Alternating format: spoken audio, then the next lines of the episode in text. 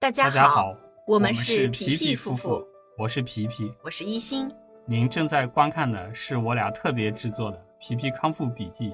自救求生学习专题系列。旨在为您踏上康复之路时指条直路。其他的一些肝损，那这个这个放射损伤呢，包括了肝脏的放射损伤、肾脏的损伤、胰腺生活质量下降、营养状态下降等等等等啊。我们一个一个来看。干首先是肝损，这个肝损呢是叫放射性肝炎，急性的这个放射性肝炎呢，一般是在照射之后的两到六周出现，主要呢表现为血管损伤，表现为放疗之后的突然间出现的右上腹不适以及疼痛。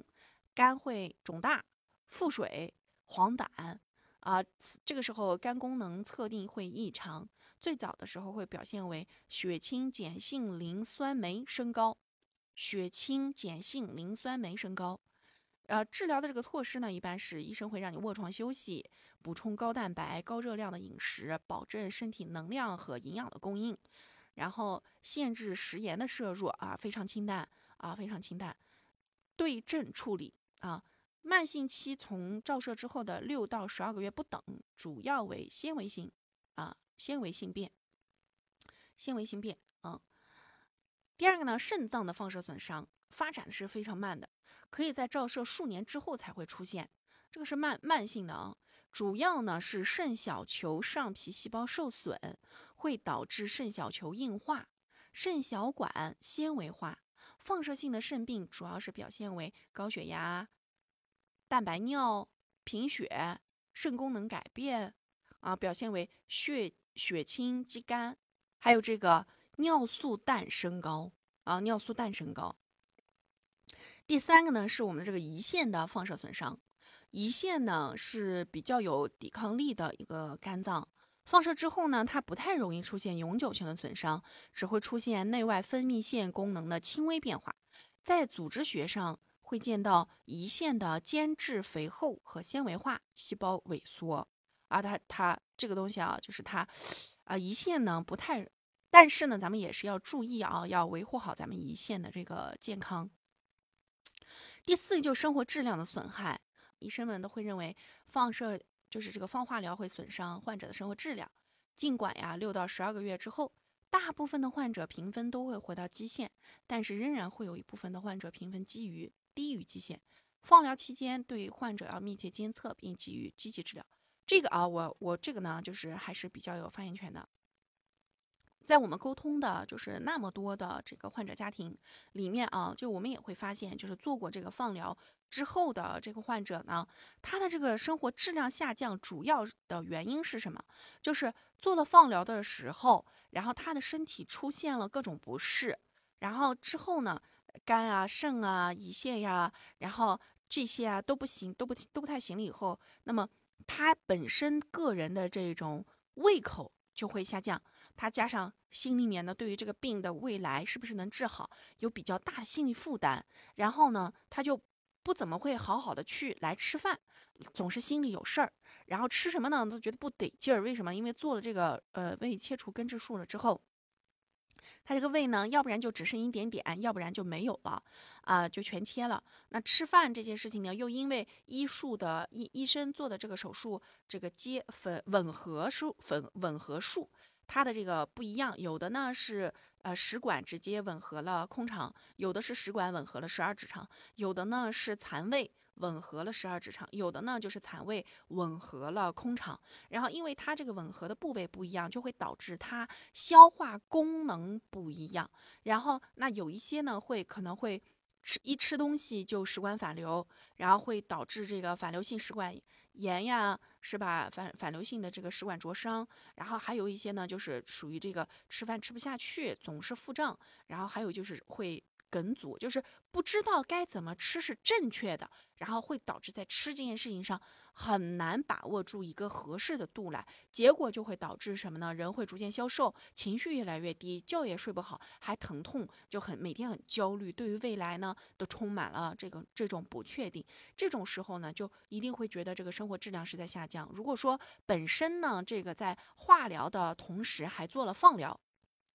那这个放化疗的双重影响呢，就会导致他就整个人的这个呃呃呃生命质量，他就会觉得这个东西在突然间下降。哎，感受是确实是很不好的。那像我们家皮皮当时在这个放化疗期间呢，就好在我们家皮皮他是一个心里不装事儿的人，所以他什么事儿呢，他都可以通过郭德纲的段子听一下之后就解决了，就没有什么心情不好的事情是郭德纲解决不了的。所以他那个时候就整天就为了调节自己的心情和心态，然后也为了让自己能多吃点饭，能开心，能哈哈哈哈，就是这种很愉悦的这种状态能出现的话呢，就早上起。来来，郭德纲刷牙洗脸的时候就开始听郭德纲，然后每天被郭德纲的段子唤醒，然后吃饭的时候听郭德纲，然后就有个好胃口。下午的时候还听郭德纲，晚上睡觉之前还要用郭德纲的段子来来催眠。所以他他这个郭德纲的段子对他来讲简直了，就他完全可以记得下来。那也就是因为这样呢，他呢。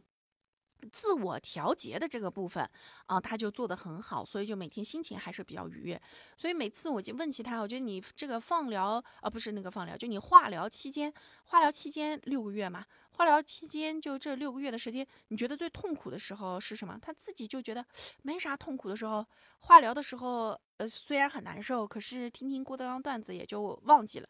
呃，吃饭觉得不舒服吗？他吃饭。呃，只顾着开心了，没注意到有什么不舒服。然后我说，那那你这个就是这个呃，吃完饭了以后吃会有不舒服吗？他说好像也没有，